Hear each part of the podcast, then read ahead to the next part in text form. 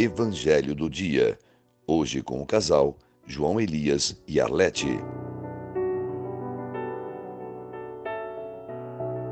Paz e bem. Sempre é uma grande alegria estarmos juntos para refletirmos a palavra de Deus. Hoje, 22 de agosto, refletiremos o Evangelho de Lucas, capítulo 1, versículos de 26 a 38. Por mais que queiramos imaginar a cena, é indescritível a beleza espiritual do fato. Quando o anjo se dirige a Maria e diz: Ave cheia de graça, o Senhor é contigo. Perturbou-se ela com essas palavras e pôs-se a pensar no que significaria semelhante saudação. O anjo explica o que aconteceria a partir desta saudação. A racionalidade caiu por terra e Maria fixou-se totalmente em Deus. O sobrenatural ganhou vida ganhou destaque em seu coração e ela compreendeu a proposta de Deus e ouviu atentamente e não se opôs à graça.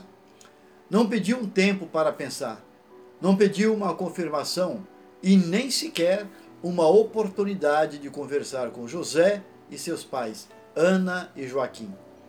Prontamente disse: Eis aqui a serva do Senhor, faça-se em mim segundo a tua palavra. A partir do sim de Maria, se dá início à concretização da proposta de Deus. A Bíblia não traz relato sobre a determinação de Maria para de fato cumprir fielmente a vontade de Deus. Ao elencar os vários aspectos que se sucederam a partir do anúncio do anjo, precisamos olhar para um aspecto pouco falado a força interna de Maria para dizer muitos nãos a tudo que pudesse contrariar a vontade de Deus. Na condição humana, são inevitáveis as possibilidades de se dizer sim às inúmeras oportunidades, mas com Maria foi diferente.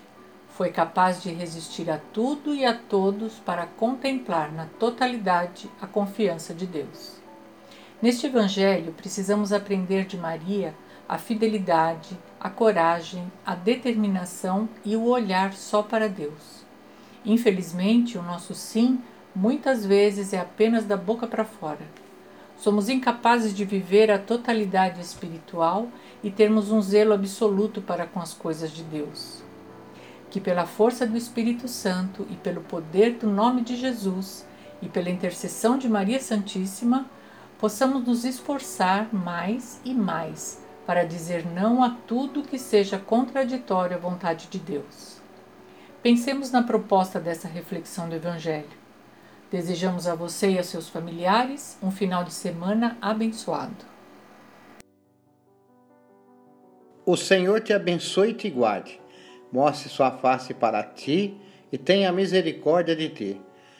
Volva seu rosto para ti e te dê a paz o Senhor conceda um excelente dia. Em nome do Pai, do Filho e do Espírito Santo. Amém.